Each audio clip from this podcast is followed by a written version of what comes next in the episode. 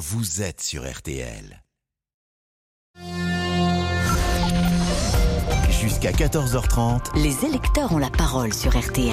avec Pascal Pro. L'offensive pour remettre euh, le masque a commencé. On a entendu Gilles Pialou dans le journal. Vincent est avec nous. Bonjour Vincent. Est-ce qu'il faut remettre le masque, notamment dans l'isoloir, là où il n'y a personne? Je ne pense pas, Pascal. Bon. Je ne le pense pas. On va en parler avec euh, Amandine, qui est sans masque dans l'actualité. Et elle a une la, la crise en, en Ukraine et alors que les pourparlers entre Russes et Ukrainiens ont repris aujourd'hui à Istanbul, Emmanuel Macron doit s'entretenir cet après-midi avec euh, Vladimir Poutine. C'est ce qu'annonce euh, l'Elysée. Entretien téléphonique aux alentours de 16h. Dans le même temps, on apprend euh, à l'instant que l'enseigne de sport française Decathlon a finalement décidé de suspendre ses activités en Russie.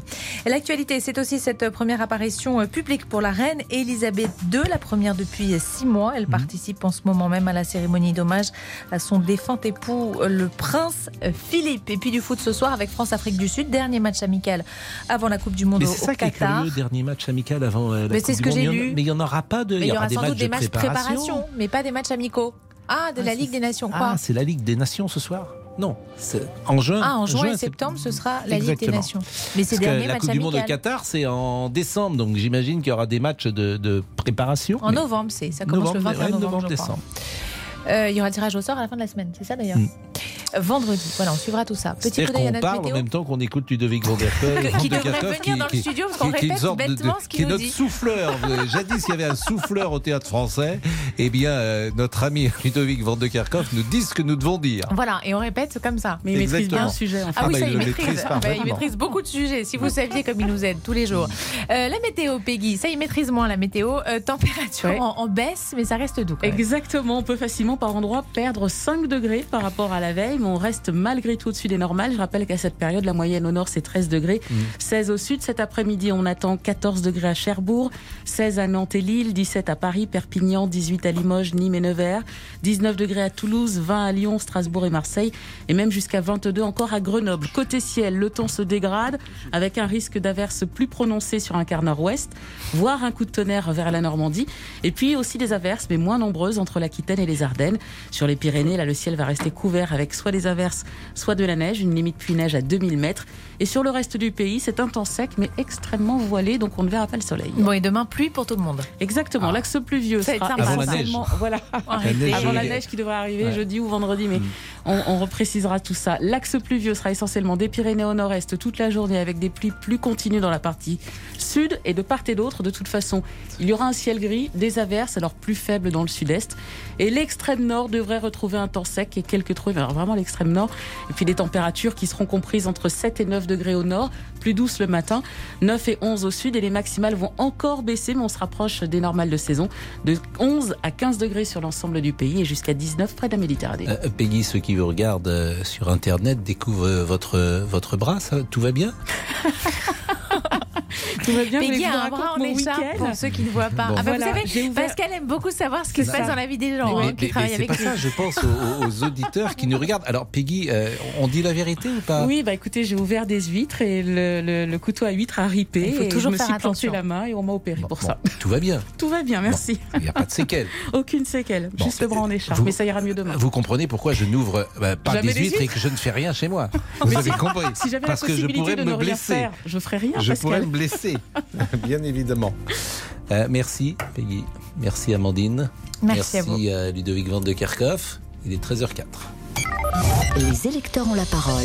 Pascal Pro sur RTL. Le masque, donc, le masque, parce qu'il y a l'offensive de ceux qu'on appelait parfois les enfermistes, euh, qui ont envie de nous imposer euh, de nouvelles mesures, à tort ou à raison d'ailleurs. Vincent, qui est courtier en assurance à Caen.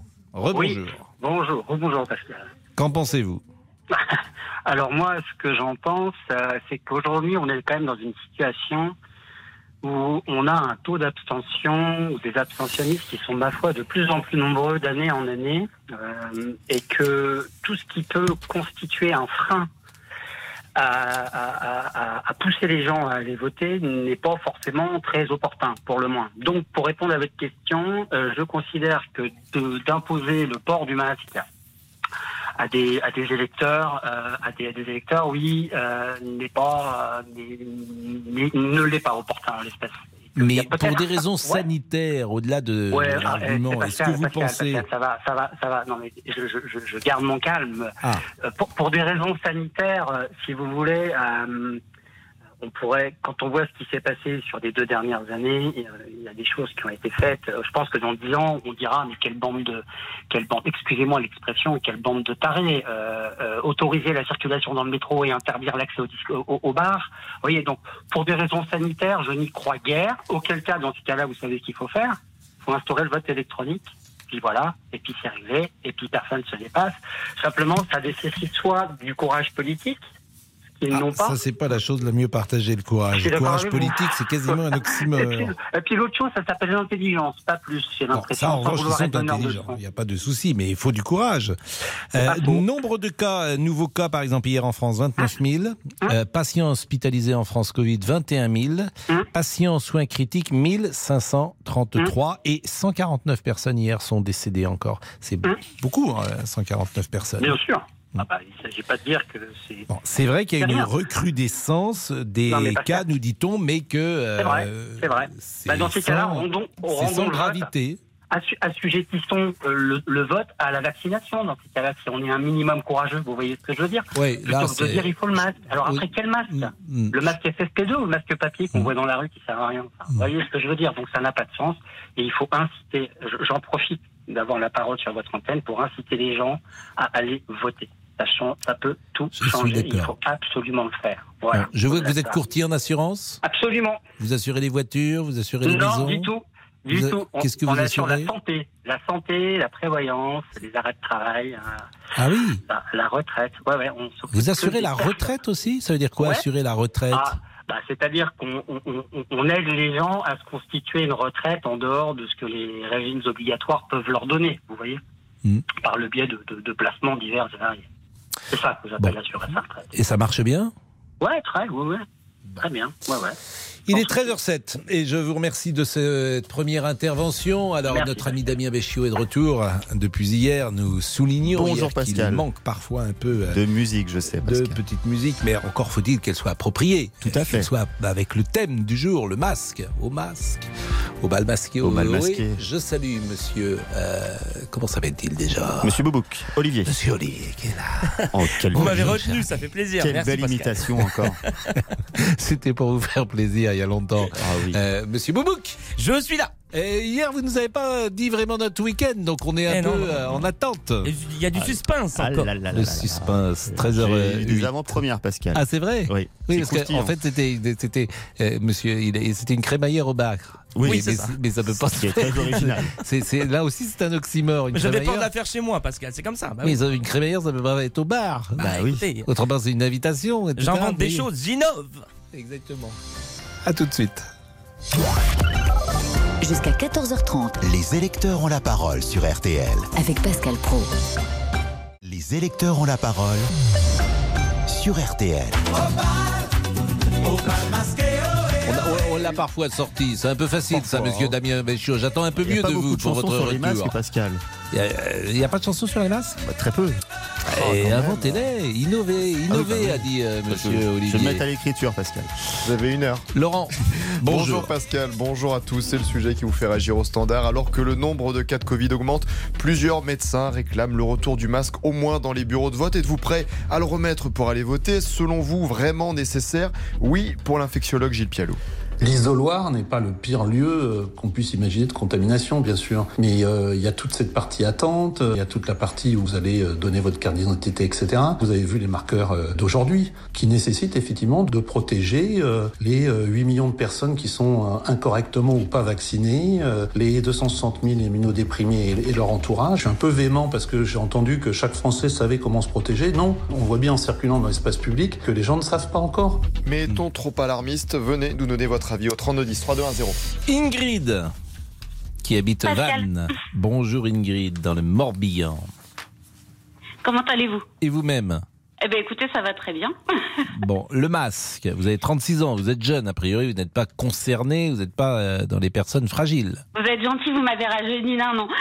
Euh, oui, mais alors, vous avez 37 alors. Ouais, ouais, ouais. Non, alors moi, le, le masque, euh, je suis totalement pour. Mhm. Très honnêtement, moi, je le garde parce que déjà en Bretagne, ça remonte, les chiffres remontent énormément. Euh, en termes de contamination et de taux d'incidence. Donc quand je vais dans les commerces euh, ou au marché, je le garde. Bon après certainement sur la plage, euh, je vais pas le mettre, hein, mais euh, mais je, je, je pense que après c'est à double tranchant. Je vais vous dire pourquoi. Euh, je pense vraiment, comme le disait justement l'épidémiologiste Monsieur Pialou, c'est ça juste euh, Oui, avant dans son message. Pialou. Voilà, euh, qu'effectivement, c'est pas dans l'isoloir où on risque le plus, c'est d'être contaminé. C'est quand on est dans les files d'attente où, moi, clairement, quand euh, on crache dessus, quand quelqu'un attend derrière moi au supermarché, ça m'énerve un petit peu. Il y a des gens qui vous crachent dessus au supermarché. Ah bah, qui toussent, euh, qui toussent, euh, et quand on se retourne et que c'est une petite mamie qui nous donne un coup de canne parce qu'on leur dit de s'éloigner un petit peu et qui donne un coup de canne dans la jambe parce qu'ils n'ont pas de masque et qui nous toussent dessus. euh. Bon. À, la, à la Will Smith, Ingrid. À la Will Smith, vous À répondez. la Will Smith, voilà. non, non, non, pas avec les personnes degré. âgées quand même. C'est du second degré, je précise, parce qu'après, Non, non. les gens vont dire.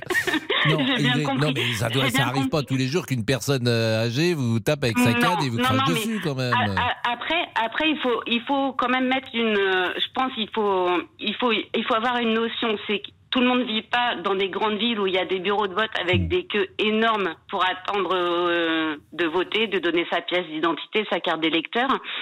Euh, donc, il faudrait peut-être déjà nuancer ça aussi.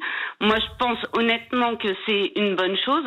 Après, je rejoins votre euh, auditeur précédent, c'était Vincent, il me semble, où euh, j'ai bien peur que euh, les abstentionnistes soient encore plus nombreux parce que il y a beaucoup d'anti-masques et d'anti-vax, enfin ça reste un petit peu un même groupe, donc qui n'iront pas ou justement qui risquent de faire l'amalgame en disant que ce ne sont pas les médecins mais le gouvernement qui a peur de l'abstention et qui demande à remettre le masque pour qu'il y ait moins d'abstention et que ça se tourne justement vers les extrêmes, alors que c'est les médecins qui le recommandent. C'est pas le gouvernement en place. J'entends, euh, j'entends Ingrid euh, ce que vous dites. Euh, mais vous-même, par exemple, vous avez eu le Covid? Oui. Une fois? Deux fois? Deux fois. Bon, vous avez eu vos trois doses? Oui. Bon, et et vous êtes euh, naturellement un peu craintive, peureuse, vous faites attention à votre santé ou vous êtes plus légère et, et plus insouciante? Je fais attention Bon. à ma santé Oui. parce que moi j'ai un problème cardiaque, j'ai des péricardites, j'en ai eu 10 avant d'avoir le Covid et quand j'ai eu le Covid la première voilà. fois, j'ai eu ma 11e péricardite. Ah Donc oui, j'ai pas envie là, de me rattraper eh un oui, rhume bien parce que sûr. pour moi un rhume c'est une péricardite et une péricardite euh, quand même c'est le cœur. Donc euh, Non, mais bien sûr, une péricardite, alors, ça, ça se soigne bien, hein, là, une péricardite. On prend un peu oui, de. mais vous savez, au, au bout de 11 fois, le cœur s'abîme un petit peu quand même. hein. Ouais, c'est vrai que, oui, bien sûr. bien Et, sûr. et- et mon, mon compagnon Et- étant médecin et tous ses frères et sœurs étant aussi médecins ou dans le domaine de la médecine, euh, je vois ce qui se passe. Donc après, moi, je suis prudente. Je suis pas à me cacher chez moi, à me calfeutrer. Mhm. Je sors, je vais dans un commerce, je mets un masque. On a pris l'habitude. Pour moi, il y a, plus rien de grave. Je préfère mettre un masque que d'être confiné chez moi, honnêtement. Oui, ben, c'est sûr, et je préfère être confiné euh, chez moi qu'être torturé aussi. Vous voyez, on peut euh, aller comme ça euh, de, de, de, de comparaison en comparaison, Oui, mais mais, il y a un mais- moment où il mettre, un masque vivre 10 euh, quand minutes même. pour, mettre un masque 10 minutes pour aller voter, c'est pas la fin du monde, Non, sachant que ça fait deux ans d'accord, mais qu'on c'est a un un état masque sur le nez. euh, moi, j'ai vu par exemple qu'en Espagne, l'Espagne pour le moment, euh, Ils font plus rien, ils le soignent comme la grippe maintenant, euh, ils arrêtent tout là. L'Espagne a supprimé l'obligation de quarantaine. Le- les tests seront réservés en priorité aux personnes âgées d'au moins euh, euh, 60 ans et à celles qui seront plus fragiles. Les personnes asymptomatiques n'auront plus à s'isoler. Exactement. Donc euh, ça devient euh, parce que alors c'est vrai que l'Espagne il y a 92% de vaccination des plus de euh, 12 ans. Donc c'est un des pays où pas- le taux de qui est le vaccination les plus é- élevés au monde. Mais euh, euh, effectivement, je comprends effectivement euh, à 11 péricardites que vous fassiez un peu plus attention peut-être que les autres. Et ça, je le comprends. Je le comprends. euh, Après, je me dis, c'est juste à partir du moment où il y a un brassage important, c'est surtout ça, c'est la file d'attente. Les gens, parce qu'il y a, honnêtement, je ne sais pas si vous allez faire vos courses, vous, votre épouse, ou que, voilà. Bah, je, mais je- elles viennent pas quand- toutes seules chez moi, mes courses. Voilà, Évidemment mais que je fais mes quand- courses. quand vous- euh, quand vous allez faire vos pas des gens que j'enverrai euh, comme cela. Mais non, mais je veux dire, quand vous allez faire vos courses, monsieur Oui, Pro, euh, avant, il y avait quand même. hein, généralement. Voilà, il y, a- a- avait, voilà, mais il y avait quand même la distance de 1 mètre, elle est absolument plus respectée du tout. Elle est plus respectée. C'est-à-dire que vous trouvez que les gens sont les uns sur les autres, mais ça, c'est uniquement à la caisse qu'on est, les ça, uns sur à les la autres. caisse. Autrement, Donc, pas- à la caisse, dans les files d'attente. Donc, quand je dis les files d'attente, bah, Ouais. là, quand, on va à l'isoloir, euh, avant d'aller à l'isoloir, il y a une file Je d'attente. suis d'accord avec vous, mais dans une euh, file d'attente, a priori, on est euh, derrière la personne, on n'est pas face à, elle. Donc, oui, mais euh, vous savez très bien, quand on éternue sur quelqu'un, ça vaporise quand même euh, sur. euh, Oui, voilà, ça vaporise pas juste dans le dos. hein. moi, j'éternue sur personne en général, mais bon. Ah bah oui, mais vous, vous êtes bien élevé, vous êtes comme moi, mais Oui, mais je- pas le bah, cas je- de tout le monde. Oh, je- ouais, on m'a jamais éternué dessus. J'ai pas, j'ai, pas souvenir que quelqu'un, ça, je, crois pas que ce soit arrivé. Vous voyez ce que c'est, pas si la, fréquent la quand même que contamination, quelqu'un te crache la dessus. contamination, elle se fait pas n'importe comment quand Oui. même. hein, euh. Bon, en tout cas, merci Ingrid. Il fait beau dans le Morbihan aujourd'hui, non pas terrible.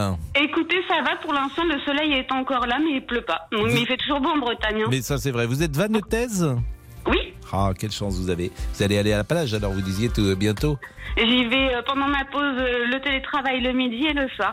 Ça, c'est formidable. Et euh, vous avez, quelles sont les plages que vous préférez? L'Armor Plage, l'Armor Baden Vous allez Ah non, l'Armor Plage, c'est euh, c'est plus le golfe du Morbihan. euh, Oui. C'est pas, Ça- pas bien, non, non. euh, Non, vous n'aimez pas. Non, j'ai la plus proche à 5 minutes, c'est la petite plage de Conlo. Et puis sinon, il y a Radon, euh, il y a Damgan, il y a tout ça, mais Sarzeau, Sarzeau. voilà. Ah, quelle chance, la Bretagne. Séné, le port Anna, juste en face de Conlo, c'est très bien. Je suis d'accord avec vous. Nous, euh, la plage, vous savez. on- je- J'inviterai Peggy pour lui montrer comment ouvrir les huîtres, hein, Bah, pour, euh, plus pour plus qu'elle se blesse. hein. Ben, je, je partage votre avis. Vous savez, nous, la plage à Paris, il faut attendre que Madame Hidalgo ferme tous les ponts. Entre le- ça se passe entre le 15 juillet et le 15 août et, et, ça dure, ça dure hélas pas, pas, pas, pas longtemps. Paris voilà, plage. et c'est pas, c'est pas, c'est pas vraiment le même air non plus. Non, c'est pas, Ah. c'est pas le même air, comme vous dites. Merci, euh, Ingrid. Merci Pascal. C'était un plaisir. 13 Également, partagé. 13h18. Alors, je suis en train de regarder euh, l'hommage au prince Philippe et euh, je vois Marie Billon nous disait tout à l'heure qu'elle a pu apercevoir la reine d'Angleterre, mais moi je n'ai pas vu d'image de la reine d'Angleterre, donc je ne sais pas si la reine est entrée à l'abri des caméras et que quelques sujets euh, certains de ces sujets ont pu la voir, euh, mais je ne crois pas qu'il y ait d'image. Et dans euh, Westminster, je ne pense pas non plus qu'il y ait de qu'il y ait eu de caméras. Donc j'avais envie de voir comment allait la reine d'Angleterre, mais je ne l'ai pas vue. Il est 13h19. Si vous êtes à table, eh bien, peut-être que vous êtes en train de déjeuner en ce moment. Nous vous souhaitons un, bon appétit, ce qu'on fait rarement, mais nous allons laisser passer une pause et revenir ensuite. Voilà. Les électeurs ont la parole sur RTL. Les électeurs ont la parole sur RTL. Un cavalier qui surgit hors de la nuit. Le masque de Zorro. Vers l'aventure. Ah, on se croirait chez Laurent Ruquier, vous savez, quand il donne des indices pour euh, trouver euh, dans, dans- dans les grosses têtes un indice pour euh, euh, l'invité mystère. Et donc Eh bien, Damien Béchiot, pour euh, les sujets, c'est un indice. Le masque. Ah, vous avez donné masque la de réponse. Zorro. Pas mal, bien trouvé. Laurent avez- Tessier. Vous avez encore quelques minutes, Damien, pour trouver une autre chanson, c'est votre objectif. Il y a quelques minutes, RTL Midi a passé au crible les propositions des candidats sur les banlieues, les quartiers sensibles. Vous vivez dans ces quartiers, racontez-nous. Y a-t-il de plus en plus d'insécurité? Vous sentez-vous en danger dans certains endroits? Peut-on vraiment parler de zones de non-droit en France? Qu'attendez-vous des candidats? Un seul numéro, 3210 3210 sur votre téléphone. Faut-il euh, mettre le masque le jour euh, du premier tour de la campagne euh, de l'élection présidentielle? Question qu'on pose. Et plus généralement, évidemment, est-ce qu'il faut revenir au masque? Est-ce que vous le souhaitez? Est-ce que vous le portez vous-même? Euh, au, au moment où il y a recrudescence des cas, nous sommes avec Bernard, qui est routier, qui habite dans le Morbihan également. Bonjour Bernard. Ah oui, c'est le Morbihan est en force. Bah oui, le Morbihan est en force. C'était Vannes et vous, c'est où? Ah, un petit peu au nord de, au nord de Vannes. 5, 5 km. Allez. Ah oui, donc vous êtes vraiment dans le géographiquement dans le même endroit. Oui. Alors, qu'en pensez-vous de ce masque? Ah ben non. Hmm? Ben non, parce que j'entendais tout à l'heure euh, le, le, le médecin, Pial, Pialou, c'est ça Oui, Gilles Pialou. Ouais. Oui, alors euh, on fait comment le contrôle d'identité avec le masque? Bah, euh, je comprends pas votre question. C'est-à-dire qu'on ne, on Bah. ne voit pas, à votre avis, suffisamment le visage pour faire un lien entre la carte d'identité et le visage. On veut pas, on veut, ça, n'a rien à voir, mais on veut pas du, du, du voile, euh, du voile religieux. Hmm. sous prétexte de contrôle d'identité. Non, mais c'est vrai qu'alors manifestement, à ce moment-là, on le baisserait, j'imagine, pour que la personne, euh, Alors, la ouais, paritaire, comme on dit, on euh, reste vérifie. combien de temps dans le bureau de vote? Moi, je suis prêt à faire une vidéo de mon vote, si vous voulez. On reste combien de temps dans le bureau de vote? Moi, je vais aller voter à 8h30 à peu près, Hmm. avant mes activités dominicales. Ah bah, Euh, Quelles sont-elles, vos activités Oh, dominicales? c'est c'est du, du- plein air, quoi. Et euh, on, je vais rester cinq minutes dans, le- dans, le, dans le bureau de vote. Alors que les assesseurs, ceux qui tiennent le bureau de vote, soient masqués, moi, à la limite, ils font ce qu'ils veulent. Et euh, mais moi, je sais pas pourquoi je mettrais un. On nous a dit qu'après le quart d'heure, ça commençait à être. euh, Non, mais parfois, ans, vous, vous avez un bureau de vote les euh, qui. bureaux de vote quand même. Vous avez un Les bureau de vote. purificateurs d'air, euh, tout ça, ça fait deux ans quand même. On, on fait rien encore. On a, je sais pas, je, on a, c'est pas tombé hier le, le, le, le Covid. Vous avez, euh, vous avez manifestement un bureau de vote qui est peu fréquenté, mais parfois, vous savez, euh, à Paris, euh, il y a une file d'attente, vous restez pendant une petite... dehors Oui, mais bon, la file d'attente, elle, elle commence évidemment à l'extérieur, mais parfois elle se prolonge dans un couloir et puis dans la salle de- du vote. C'est généralement alors, dans a- des écoles que ça se fait. Donc, Donc, on va recréer de l'abstention, quoi. Non, mais Parce que les, bah si, ça va recréer de l'abstention. Hmm. On, on nous a enlevé le 14 mars, on nous a dit plus de passe sanitaire, plus de masque. Donc Hmm. Non, mais- que ça revienne le lendemain de l'élection, moi je, je, je- je m'y attends. Et à ce moment-là, mais pourquoi ils ne remettent pas avant l'élection à ce moment-là vous- vous êtes Et ce taquin. sera pas une mesure électorale. vous êtes taquin. Vous pensez qu'après le 24 avril, hop, on aura le droit de nouveau au, au masque? Ah bah oui. Ah, oui. Ah, Vous pensez bah qu'on oui. l'a enlevé uniquement pour euh, Bah parce qu'il y a l'élection présidentielle Oui, les médecins, ils se présentent pas aux élections, donc ils peuvent dire ce qu'ils veulent. Mais celui qui commande là-haut, lui, euh, il doit être réélu. Donc euh, s'il met euh, le masque obligatoire et le pass sanitaire avant les élections, euh, il, se met, il, il se met un boulet au pied, vous ne croyez pas? Euh, je, je, je crois. Finalement, je réponds et je m'engage. Je pense que vous avez raison, cher Ben, Bernard. je que pense qu'effectivement. peut-être un autre avis que le mien. Moi, Non, non, je, je pense que euh, on ne peut pas écarter en tout cas qu'il y ait un peu d'électo- d'électoralisme dans cette euh, mesure d'enlever le masque. On ne peut pas l'écarter. Parce que c'est étonnant. euh, les meetings, on, on pouvait faire des meetings sans le masque, on peut faire machin. on- à- au début, on savait pas les mettre les masques. Je me rappelle bien, il y a bien quelqu'un qui est venu devant, devant nous euh, nous dire que Hmm. Enfin, c'est pas la très compliqué de d'avoir mettre les masques, on sait pas les mettre, c'est pareil. Hmm.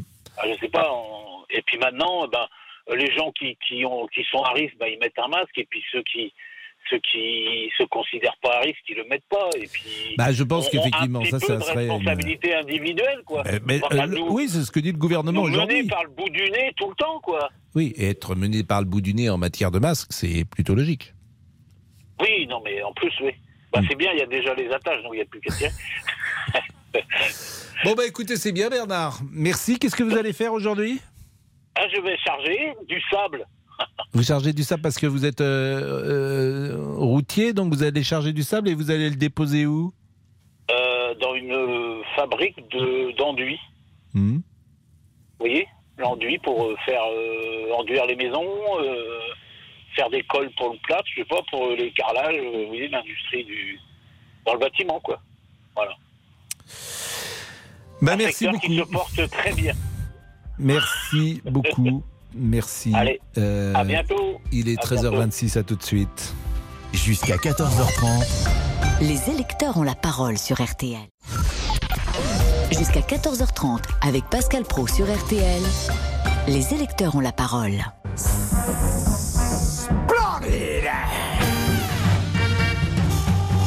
Ça, c'est encore un indice. Qu'est-ce que c'est que ça Film des années que 90. The Mask Ah, c'est Avec The Jim Mask. Carrey. Ah bon Ah non, mais Ah, bah, Damien. Damien Béchu est revenu avec plein de Ah, plein d'idées nouvelles pour, euh, Reposer pour le printemps. Et ça se tient, Bon. c'est une chanson sur le masque, hein, ça se tient. Exactement. Alors on va changer de sujet quand même parce que on va parler de Sevran et d'une manière générale de l'insécurité. Oui, appelez-nous hein, si vous voulez nous parler évidemment des, des banlieues, des quartiers sensibles. Je voulais également revenir sur euh, ce scénario qui ressemble à la saga de James Bond, l'oligarque russe Roman Abramovich, propriétaire du club de Chelsea, et plusieurs négociateurs ukrainiens auraient été empoisonnés lors d'une réunion il y a trois semaines. Révélation du Wall Street Journal. Après cette réunion, plusieurs participants ont, ont commencé à avoir les yeux qui coulent, la peau du visage et les mains qui pèlent, et à se sentir mal.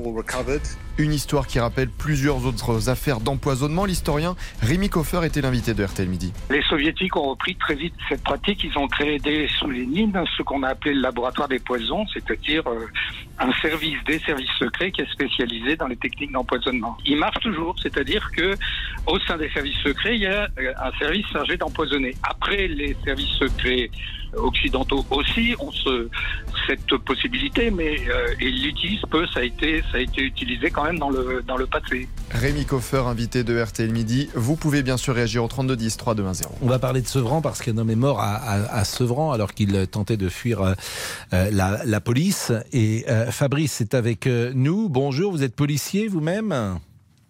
Bonjour Pascal Pro. Bonjour et merci d'être avec nous. Vous vouliez évoquer peut-être ce qui se passe à, à Sevran et d'une manière générale ce qui peut se passer parfois dans ces quartiers sensibles? Effectivement, Pascal Pro, mais permettez-moi euh, de souligner quand même le fait regrettable qu'une personne ait, perdu la vie, quelles que soient les, les circonstances de, de l'enquête et sur lesquelles elles vont, elles vont aboutir. C'est toujours regrettable et c'était important de le souligner. Pour euh, revenir sur le sujet, ben, bien sûr, euh, ce n'est pas un fait divers, c'est même s'il est minoritaire. Euh, vous savez, les actions des forces de l'ordre, quand elles interviennent sur un véhicule volé, sur une réaction d'une personne, sur un refus d'obtempérer, euh, vous avez quelques secondes pour pouvoir réagir.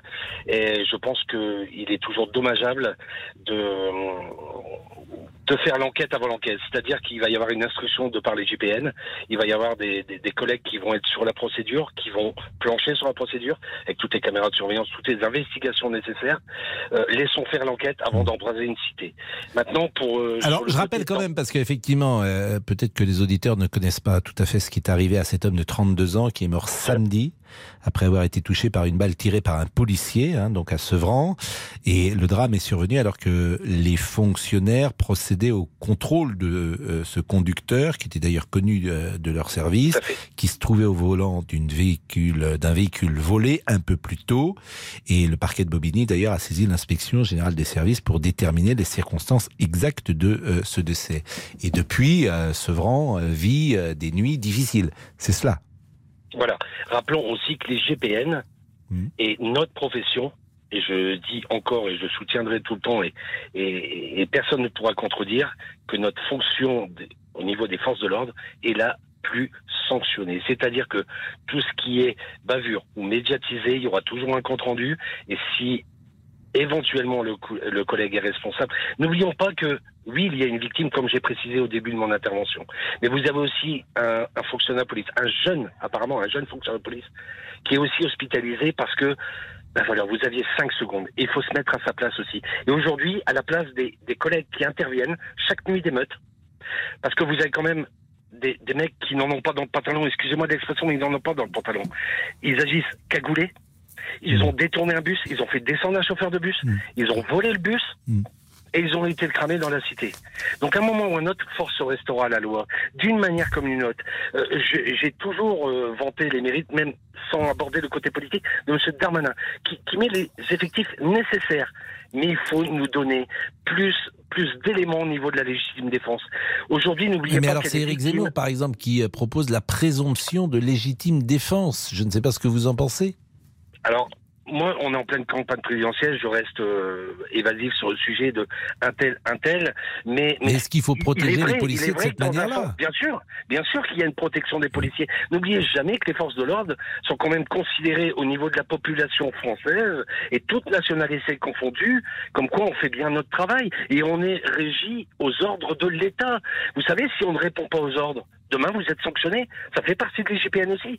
Si demain, moi, un commandant mmh. me dit, bah, il faut faire ça, et vous ne le faites pas, vous êtes sanctionné. Donc vous savez, vous n'avez pas une vie tranquille, même quand vous rentrez chez vous. Vous avez toujours cette épée de Damoclès. Alors oui, il est regrettable d'avoir des événements. Mais moi, ce que j'ai peur, c'est l'embrasement. J'espère que peut-être on aura l'occasion de se reparler. Et je ne le souhaite pas. Mais vous verrez qu'entre les deux tours, quels que soient les candidats, face à M. Macron, qui paraît être une évidence, sans, sans avoir des sujets, quel que soit le candidat derrière, j'ai peur d'un embrasement mmh. entre les deux tours. Non, mais là, je lis les circonstances, elles sont tellement classiques hein, euh, dans ce qui s'est passé donc à Sevran. Ça s'est passé à 12h30 samedi. Euh, Il y a un vol d'un utilitaire rempli de colis. Je ne sais pas d'ailleurs euh, ce qu'était ces Apparemment, c'est indifférent avec l'employeur. Hein, Voilà. Le Donc la victime du vol appelle alors le 17. Et euh, le message est passé sur les ondes de la police. Le véhicule est aperçu tout près euh, du quartier dit du Grosso, là où on est sous bois, et près d'un feu rouge. L'un des fonctionnaires au moins descend à la hauteur du conducteur pour Et procéder à un contrôle. Voilà. Et là, qu'est-ce qui se passe après? On ne sait pas. L'IGPN va on on enquêter. Petit avis, mais sans Oui. être dans la procédure, sans rentrer dans le cas de la procédure Mm. et la présomption d'innocence d'un côté comme de l'autre. Je veux dire, voilà, le, le- le- la personne qui est décédée a voulu redémarrer ou alors a fait un geste abrupt, hein, peut-être d'aller dans une boîte à gants aussi, un geste qui... Voilà. Après, la réaction, elle se fait en un millième de seconde. Et là, c'est là que le policier fait feu. Il fait feu a priori Et une là, seule fois. Donc Alors, euh, ensuite, le père, euh, celui qui est un père de famille, d'ailleurs, il aurait encore, il est, il est sans doute grièvement blessé à ce moment-là. Il roule encore pendant quelques centaines de mètres. Et il va percuter des véhicules. Exactement, il euh, percute une voiture euh, où jouaient d'ailleurs euh, des enfants. Euh, et les pompiers arrivent, euh, la victime est inconsciente. Vu son état de santé, euh, la décision a été prise de l'héliporter et on ne sait pas combien de temps après l'homme est, est décédé. Donc je vous donne tous les éléments de ce Mais fait après, divers voilà, dramatique. Et vous avez eu raison de le dire au, au départ de la conversation. D'ailleurs, c'est un Euh, fait divers dramatique. Mais c'est vrai qu'il faut obtempérer, bien sûr. Et, et- et peut-être euh, que vous aider, Fabrice, ce serait faire passer des messages, vous aider, de dire aux gens, voilà, aider la police. C'est quoi aider la police? C'est quand vous arrivez, vous obtempérez, euh, vous êtes plutôt agréable, plutôt sympathique, plutôt... euh, voilà. Euh, euh, souvent, on l'a dit à ce micro, le temps de l'interpellation, euh, ce, ce temps-là, les premières secondes sont décisives, parce qu'évidemment que c'est très violent quand un policier t'arrête. C'est déterminant. Les premières secondes sont Voilà, mais déterminantes. si tu acceptes l'idée, si tu es dans un certain état d'esprit, d'accepter ce moment, après tu pourras discuter, mais tu acceptes pendant 2-3 minutes, tu ne dis rien. Oui, monsieur l'agent, bien sûr, monsieur l'agent, il n'y a pas de souci, monsieur l'agent. Si tu te mets dans cet état d'esprit, j'ai toujours remarqué qu'ensuite les choses peuvent euh, euh, se, se euh, comment dire être un peu moins euh, ça peut se détendre voilà ça peut se Mais vous détendre. savez, monsieur Pascal Pro. Mais c'est un état les- d'esprit. Oui, mais dans les quartiers difficiles, la plupart du temps, et je suis désolé de dire, mais la plupart du temps, on, on- on reçoit un refus déjà de contrôle. Mais oui, mais c'est peut-être c'est là qu'il faut faire peut-être des campagnes d'information, que sais-je, de pédagogie, de dire aider les policiers avec des spots où on montrerait ce qu'il faut faire quand on est interpellé par un policier. Moi, je suis très étonné que ça se fasse pas, pour tout vous dire. Tout le monde a y, a y gagné. C'est compliqué. Bon, merci en tout cas, Fabrice. Ben, c'est moi qui vous remercie, Pascal Pro. Il est 13h37, euh, il n'y a plus d'internautes, plus de Facebook, plus rien du tout. En fait, vous servez à quoi, monsieur Olivier, désormais? Non, mais franchement, moi, je suis. Je, suis, Oh non, mais- je trouve qu'il y a une sorte Non, mais de- vous de- vous de- rendez compte, si ma Mais non. maman écoute là oui, l'émission, non, on a l'impression que vous êtes, euh, vous faites, vous faites, vous faites votre Présence. nuit. Non mais Pascal, est-ce que vous voulez un point Facebook après la pub? J'avais un entraîneur qui disait ça. Il, Alors, oui, il- bon. et un entraîneur football, de temps en temps, il interpellait un des joueurs et Oui. disait alors, euh, admettons que ce soit pro, il disait Pro, tu fais ta nuit Tu vois, sur le terrain. Moi, Je peux dire que quand tu prenais ça sur le terrain dans les années. Mais je vous cache pas que je récupère un petit peu de sommeil pendant l'émission. Voilà, je, Vous voulez je somnole. Cet entraîneur, malheureusement, il est décédé. C'était un entraîneur de football. Il s'appelait Jean-Paul Allard. Figurez-vous. Peut-être que des Nantais s'en souviennent. Pro, tu fais ta nuit Alors là, t'as- tu- je peux dire que allé au marquage, là. Tout de suite après. À tout de suite. Jusqu'à 14h30. Les électeurs ont la parole sur RTL. Les électeurs ont la parole jusqu'à 14h30 sur RTL. Pascal Pro. Laurent Tessier. L'insécurité pour certains d'entre vous, la priorité de l'élection présidentielle. Mais un thème revient aussi dans vos appels au quotidien, celui du pouvoir d'achat. Hier, lors de son déplacement à Dijon, Emmanuel Macron a été interpellé à plusieurs reprises. Je pouvais mettre de l'argent de côté, je pouvais partir en vacances. Aujourd'hui, ce n'est plus possible. Je suis devenu un salarié pauvre. Ce thème du pouvoir d'achat est-il pour vous le plus important? Les fins de mois sont-elles plus difficiles qu'avant? Allez-vous devoir faire l'impasse sur les grandes vacances? Eh bien, venez témoigner dans l'émission 3210 3210. Laurent Tessier est, est très vigilant. C'est Juge arbitre. la- C'est la vigie de cette émission. Et tout à l'heure, j'ai cité un candidat, ce que je n'aurais jamais dû faire. Puisque quand tu cites un candidat avec le temps de parole, il faut citer les autres. La même Donc- lettre que Zorro. Exactement. Valérie Pécresse, par exemple, le programme prévoit d'abaisser à 16 ans l'âge de la majorité pénale et de doubler le nombre de centres éducatifs fermés pour les mineurs. Je le dis parce que c'est important de le dire au nom de l'égalité du temps de parole. Marine Le Pen, elle veut faire de la sécurité une priorité de son quinquennat aux forces de l'ordre. Elle promet une présomption de légitime défense. Et Anne Hidalgo, euh, elle veut renverser la présence des gendarmes et policiers sur le terrain grâce à des nouveaux recrutements et à l'allègement de la procédure euh, pénale. Elle veut aussi améliorer les conditions de vie et de logement des forces de l'ordre. Vous savez qu'Anne Hidalgo, je l'ai vue au cinéma parce que j'ai vu Notre-Dame brûle et elle joue son propre rôle, Oui, figurez-vous. Elle est Bonne euh, actrice et écoutez, elle joue son propre rôle. C'est toujours difficile euh, de jouer son propre rôle. Et euh, elle est dans ce. C'est un- c'est- c'est un- c'est une fiction, mais bon, évidemment, ça c'est le film de Jean-Jacques Hano dont Stéphane Boutsock vous a beaucoup parlé. Et elle a une scène dans son bureau. Alors, euh, Françoise est avec nous. Il est 13h42. Jean-Alphonse Richard est arrivé tellement en avance que je me suis dit, tiens, pourquoi vous êtes arrivé très que si tôt j'adore, j'adore vous écouter, mon cher Oui. Pascal. Donc, je vous écoute euh, derrière le poste, comme Ouais. tout le monde. Oui. Et puis là, je vous vois en vrai. Donc, vous, euh, vous êtes venu m'espionner. Voilà, non, non, Bon, pas du tout. Je vais regarder si dans le thé, il n'y a rien du tout. un espion se cache. attention, Je ne me cache pas, mais attention au a peut-être du polonium 210, on ne sait pas. Hein. on a eu, vous le connaissez sans doute, Monsieur Koffer, Ah tout à ben, l'heure. très bien, On peut faire une émission complète. Je vous ai cité tout à l'heure. On peut faire une émission Oui, complète mais avec c'est, lui. c'est des histoires formidables. Euh, oui, il y a, il y a Rémi Coffer, il y a Jérôme Mm. Poirot qui est, qui, est, qui est excellent aussi. Enfin, il y a beaucoup de personnes qui parlent de l'espionnage, c'est passionnant. Alors, Françoise est là pour parler de Sevran. Bonjour Françoise, vous êtes retraitée, vous avez 66 ans, vous êtes dans le Val d'Oise. Euh, Les quartiers sensibles, quel est votre sentiment?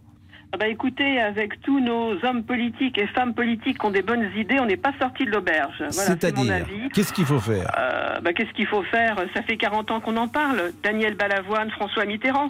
Qu'est-ce qui s'est passé? Rien. Mais qu'est-ce qu'il faudrait faire alors? Parce qu'il s'est passé faire beaucoup de choses. Il y a eu beaucoup de plans banlieue, il y a eu beaucoup d'argent qui a été. euh, Ah bah justement, où est passé cet argent? Moi, je suis médusée, je paye des impôts, encore. Ça veut dire que ça va à peu mais il y a près. des quartiers qui ont été euh, repensés, euh, reconstruits. Oui, mais Pascal, quand la drogue paye l'argent du lo- euh, paye le loyer, quand la drogue paye un certain nombre de choses, une voiture, vous pouvez lutter en promettant même des, des salaires mirobolants euh, de 2000, 2500 euros aux gens, euh, des salaires pour les étudiants, parce que là, euh, c'est du grand n'importe quoi. Quelle pantalonnade Tous ces hommes politiques sont, sont désespérants. Enfin, Monsieur Dupont-Aignan, je me demande s'il est encore dans la réalité. Pourquoi vous dites ça? Bah, écoutez, il faut taxer les très riches. Qu'est-ce que ça veut dire? C'est des, des, des programmes creux, vides de sens. Ils emploient n'importe quel terme pour n'importe quoi. Bon, Françoise, vous, vous habitez dans le Val d'Oise. Oui. Et vous habitez dans un quartier dit sensible? Non, pas spécialement. Il y a la dalle d'Argenteuil. Et là, tout le monde vient nous voir au moment des élections. Nous ne sommes pas dupes. Nous ne sommes pas un zoo. Sur cette dalle d'Argenteuil, tous les hommes politiques sont venus, de gauche, de droite, promettre. Mais une promesse, promettez quelque chose à un enfant, il va savoir vous le rappeler. Mais là, on a l'impression que c'est la campagne dans, dans tous les, les- les termes. J'entends, mais ce qui m'intéresse, c'est votre vie à vous, Françoise. Depuis Bah, écoutez- combien de temps vous êtes euh, dans le Val d'Oise? Une quarantaine d'années. Bon, est-ce que vous avez le sentiment que la sécurité est moins assurée aujourd'hui qu'il y a 40 ans? Pour moi, ça n'a pas changé. Euh, la, la vie difficile, peut-être, euh, a accentué euh, certains faits de délinquance, mais bon, euh, pas, pas spécifiquement. Il y, a un, cas- il y a quelques points sensibles, et euh, franchement, je- mais rien, rien ne s'est arrangé, quoi. Bon, vous êtes en appartement ou en maison? Moi, je suis en appartement. Bon, est-ce que vous avez été euh, en 40 ans, par exemple, euh, cambriolé, agressé? Non. Non, mais c'est intéressant parce que là, Ouais. c'est un témoignage, c'est pas non plus. euh, Et si vous voulez, moi je veux pas qu'on marginalise la banlieue parce que concrètement, ce qui est arrivé, on a déplacé un peu les problèmes. Euh, et je pense qu'à Paris, il y a des quartiers dits sensibles.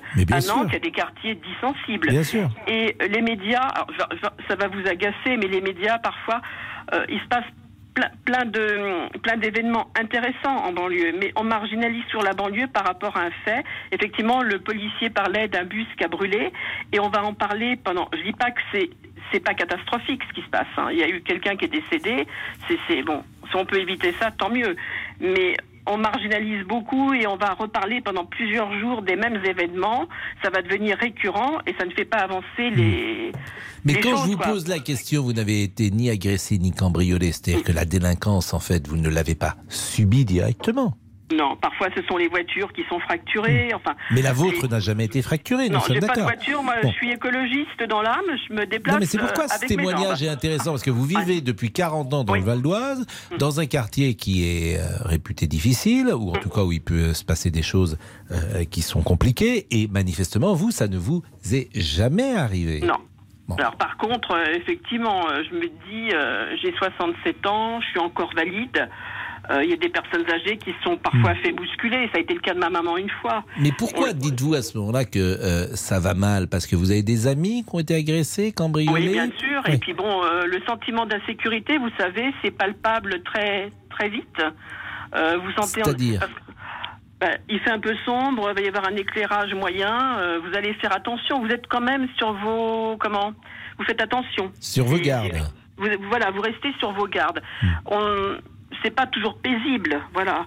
Et on voit euh, cinq, six gamins arriver, on va toujours avoir un sentiment. euh, Mais par exemple, ces gamins qui viennent vers vous parfois, vous avez été même victime d'insultes, ils vous Non. ont menacé, jamais non, ah bah, moi, parfois, je, les- je les reprends, quoi, parce que Mais ils vous ils disent bonjour, vous échangez, vous les connaissez? Non, pas spécialement, parce que ce ne sont, pas des- ce sont pas des enfants de mon immeuble, on en revient toujours au même. Les enfants de mon, mon immeuble sont beaucoup plus petits, et bon, je connais leurs parents et tout, et tout se passe bien. Après, c'est les ados, moi, il n'y a pas forcément d'ados dans mon bâtiment. Donc, Hmm. C'est un bâtiment qui est euh, combien d'étages? Euh, on est à 10 étages ici, et donc, euh, voilà, Et là, vous êtes dans le même appartement depuis combien de temps? Une quarantaine d'années. Donc c'est un appartement que vous aviez acheté à l'époque? Oui, voilà, c'est ça. Pardonnez-moi de poser toutes ces questions, mais euh, je sais que les auditeurs ont envie de savoir, euh, euh, effectivement, en l'occurrence, votre témoignage. Mais moi, j'en reviens à ça, c'est qu'aujourd'hui, on est en campagne. Mais vous Alors, avez imaginé les- vendre, par exemple, ou partir? Euh, éventuellement en province, mais bon, euh, dans l'immédiat, je sais pas. Non, je sais pas. Hmm. Vous savez, j'ai quand même mes- des amis à proximité. J'ai ma famille qui est sur Paris et sur la banlieue parisienne. Donc il y a tout ça qui joue. Bien sûr. Hein, donc euh, partir, euh, oui, peut-être, mais où euh, Voilà, je ne sais pas. Pour l'instant, non, j'ai pas cette perspective. Et ça se vend bien, par exemple, un appartement dans Non, votre... en Ile-de-France, ça se vend pas très bien. C'est-à-dire que si vous le mettiez en vente, par exemple, c'est un appartement que de combien de mètres carrés Euh, 65, 66 mètres carrés. Et cet appartement, il est estimé à quel prix aujourd'hui? Bah écoutez, euh, c'est entre, entre 150 et 200 parce que c'est un immeuble qui a un certain âge et donc euh, effectivement au niveau isolation thermique, euh, c'est peut-être pas euh, comment Donc le on est à moins de 2000 euros le mètre carré. Oui, oui, bah la banlieue parisienne, euh, oui, c'est ça. Enfin, à part certaines banlieues euh, qui sont différentes, je pense aux Hauts-de-Seine ou les Yvelines, quoi. C'est voilà. Bah, merci euh, Françoise, hein, merci. Voilà. Et c'est vrai que mes questions sont un peu intrusives, indiscrètes, bien sûr, mais merci d'y répondre avec autant de, de franchise et de sincérité, parce que ça nous permet, euh, c'est toujours pareil dans cette émission, de comprendre la vie des uns et des autres et, et d'essayer à comprendre le à apprendre, comprendre, voilà, deux, deux mots qui euh, sont parfois en- à écrire en lettres d'or euh, dans les écoles de journalisme. Apprendre, comprendre. 13h49, à tout de suite. Jusqu'à 14h30 Les électeurs ont la parole sur RTL. avec Pascal Pro. Cette année encore, la sécurité routière est à l'honneur du prix Les pros ont du talent. Vous êtes artisan, commerçant et vous agissez pour mieux protéger vos collaborateurs sur la route. Alors inscrivez-vous dès maintenant au Pro ont du talent 2022 sur lesproondutalent.fr et tentez de remporter le prix de la sécurité routière. Un événement Artisan Mag et Commerce Mag en partenariat avec RTL.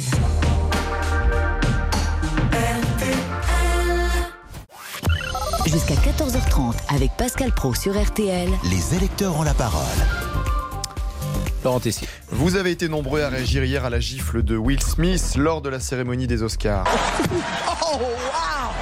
Eh bien, l'acteur a présenté ses excuses à l'humoriste Chris Rock sur le réseau social Instagram. Mon comportement était inacceptable et inexcusable. Les blagues à mes dépens font partie du boulot, mais une blague sur le problème de santé de Jada était trop pour moi et j'ai réagi de manière émotionnelle. Des excuses qui interviennent alors que l'Académie des Oscars a annoncé l'ouverture d'une enquête interne sur cet incident. Vous pouvez bien sûr continuer de, réagir. Comprenez-vous les excuses de Will Smith 3210 3210. Nous sommes avec Dany. Bonjour Dany, Bonjour Pascal. qui, qui habite Besançon. Oui, je suis un peu intimidée, c'est la première fois que je vous appelle. Moi, écoutez, tout va, tout va bien se passer, Dany. Oui. Vous nous écoutez souvent? Ah, tous les jours, tous les jours. C'est vrai Qu'est-ce que vous faites quand vous nous écoutez? Bah, j'écoute tout. Ah, bah, je fais le ménage. Vous faites le ménage parce, euh, professionnellement ou parce que oui, vous êtes... oui, oui. Hmm. Non, non, professionnellement. Donc vous, Non, non. vous allez dans des appartements, dans des maisons? Non, je travaille euh, dans, les, dans les grandes écoles.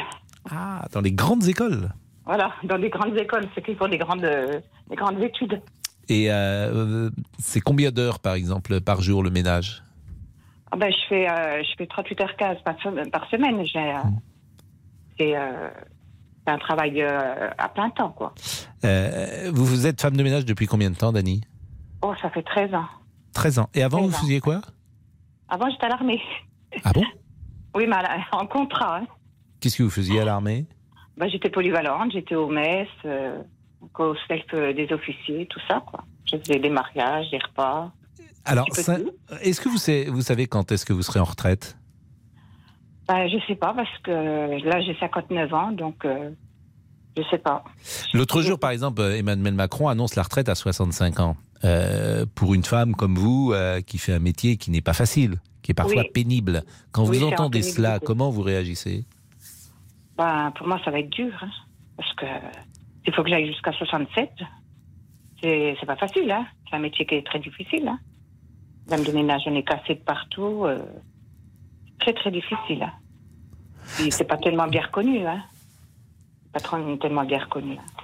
C'est-à-dire que pour avoir une retraite convenable, que vous avez sans doute déjà calculée, vous devez aller jusqu'à 67 ans. Ouais, 67 ans. Hmm. Et vous en avez 59. J'en ai 59, mais. euh, Et vous dites aujourd'hui que vous êtes déjà fatigué et vous avez dit cassé. Ben, je suis usée parce que j'ai travaillé quand même avant, hein. J'ai pas fait que. Mais 59 Ben, ans, c'est que- assez jeune aujourd'hui. Ah Mais- oui, mais avec mais- un métier comme ça, c'est usant, quoi. On est plus jeune après, hein. Je vous assure, hein. C'est toutes les articulations, tout prend, là. hein. C'est c'est très, très, très fatigant, c'est usant. D'abord, j'envisage euh, peut-être de me mettre à 80% euh, pour aller jusqu'à la fin, quoi. Jusqu'à la fin de la retraite, enfin, pour arriver à ma retraite. Et cette réalité-là, vous avez le sentiment qu'elle est peu prise en compte? Oui, oui, moi je la trouve pas prise en compte. hein. Pour les dames euh, qui font le ménage, tout ça, partout, euh, c'est pas tellement pris en compte. C'est déjà un métier qui est pas, qui est déjà ingrat, mais bon, grâce à nous, euh, à des gens comme moi, eh ben, euh, les gens vivent dans la propreté. C'est- Mais c'est un métier, euh, j'ai envie de dire, vous savez, la, la fameuse phrase, il n'y a pas de sous-métier, il n'y a que des sautes gens. Oui, oui, bah oui, mais les sauts de gens respectent pas souvent hein, les sauts métiers. Euh, faut pas dire ça, Denis, parce qu'il n'y a pas de. Vraiment, faut Oui. pas dire ça. Euh, comment dire euh, Est-ce que c'est indiscret de vous demander votre salaire? Oui, non, euh, 1300 1300 euros net? Net. Oui, Et c'est une collectivité qui vous paye? Oui, oui. oui. Hmm. Donc, et c'est fait- 1300 c'est 1300 euros, il n'y a, pas de- y a pas de prime, il n'y a pas de. Euh, si, si, si, si. Il y a des 13e mois. Ah. Il y a un 13e mois, oui, voilà. Ouais, donc vous êtes plutôt, euh, par rapport à d'autres, bien sûr, plutôt bien loti d'une certaine manière. Voilà, on va dire un petit peu. Oui, on va dire comme ça, parce que j'ai beaucoup de vacances. euh, Pourquoi vous avez beaucoup de vacances? Ben, comme c'est par rapport à les- aux écoles, tout ça, donc il y a quand même beaucoup de vacances. Et euh, quand euh, l'école c'est ferme, des- à quand l'école ferme, vous êtes quand même euh, payé même si euh, vous ne travaillez pas? Ben, c'est des RTT, dirons-nous. Comme je fais, euh, je suis à temps plein, euh, c'est des RTT. Et euh, est-ce que euh, vous recevez des aides en dehors de, du travail, des aides sociales? Euh, bah oui, le- la prime d'activité. Elle est de combien la prime d'activité? Ah ben ça dépend, ça dépend. Ça dépend de beaucoup de choses, quoi. Vous avez une voiture, Dani Non, Hmm. non, non. Et vous n'avez pas de voiture parce que vous pouvez pas payer une voiture? Non, non, parce que j'ai pas le permis. Effectivement, c'est une, bonne raison. ouais. Et quel regard vous portez sur votre, sur votre vie euh, aujourd'hui? Je parle pas forcément de la vie intime ni personnelle, mais la vie, euh, j'ai envie de dire financière, sur les choses que vous pouvez faire, sur les loisirs, sur les vacances. Ah, sur les loisirs, c'est difficile en habitant dans, dans une cité. euh, c'est difficile, hein. Donc euh, les loisirs, c'est de regarder euh, les jeunes faire le bazar, euh, ne pas être tranquille, quoi. C'est le quotidien. C'est le quotidien, les week-ends. C'est-à-dire Voilà. que le métier est dur, mais vous entrez dans une, euh, vous habitez dans une cité, dites-vous. Oui. Et en plus, euh, j'ai envie de dire, il y a cette cité qui est un inconvénient pour euh, passer des moments tranquilles. Ah bah oui, oui, oui, oui. Hmm. oui, oui. Oui, oui, il y a beaucoup, il y a beaucoup de bagarres, il y a beaucoup de, beaucoup, beaucoup de choses comme ça, quoi.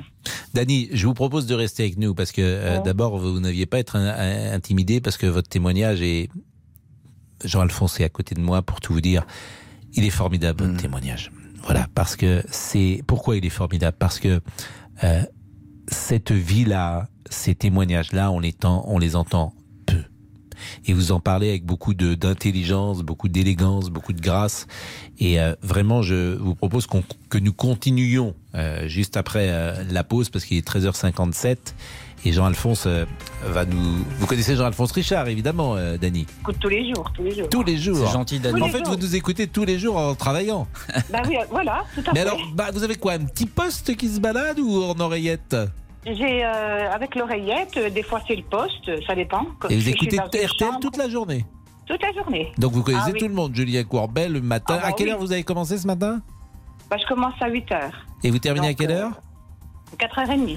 Ah ben, je- pendant les grosses têtes. Alors Jean-Alphonse, Jean-Alphonse. Ma, ma chère Dani, aujourd'hui, on va parler un petit peu d'espionnage. On en a parlé tout à l'heure, mais euh, je ne sais pas si vous connaissez euh, Pascal, euh, le dénommé Uwe Barschel. Non. Alors moi, je le connaissais pas et je l'ai appris à le connaître avec euh, cette histoire.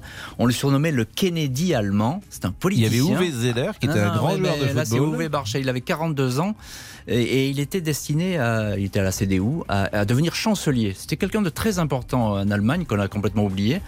Et on va le retrouver mort à 42 ans dans une chambre de palace de Genève. Évidemment, tout de suite, les Allemands et les Suisses, ils vont dire c'est un suicide. Il n'y a pas de souci. Euh, monsieur s'est suicidé, il était déprimé. Sauf que c'est pas du tout un suicide. Euh, c'est euh, quelqu'un qui l'a tué euh, sur fond d'espionnage, de règlement de compte. C'est l'histoire de Uwe Barschel, le Kennedy allemand. Encore une fois, c'est un homme dont on a oublié le nom. Ah oui. Mais pas l'enquête. Quelle année ça? Euh, euh, Moi, euh, ça c'est euh, en 1993. Le, euh, et, euh, il a été tué à cette époque dans qui était encore l'Allemagne de l'Ouest. Voilà. 13h59, la pause, le flash. Retrouvez tous nos podcasts sur l'appli RTL. Il est 14h01. Le flash avec Vincent Serrano.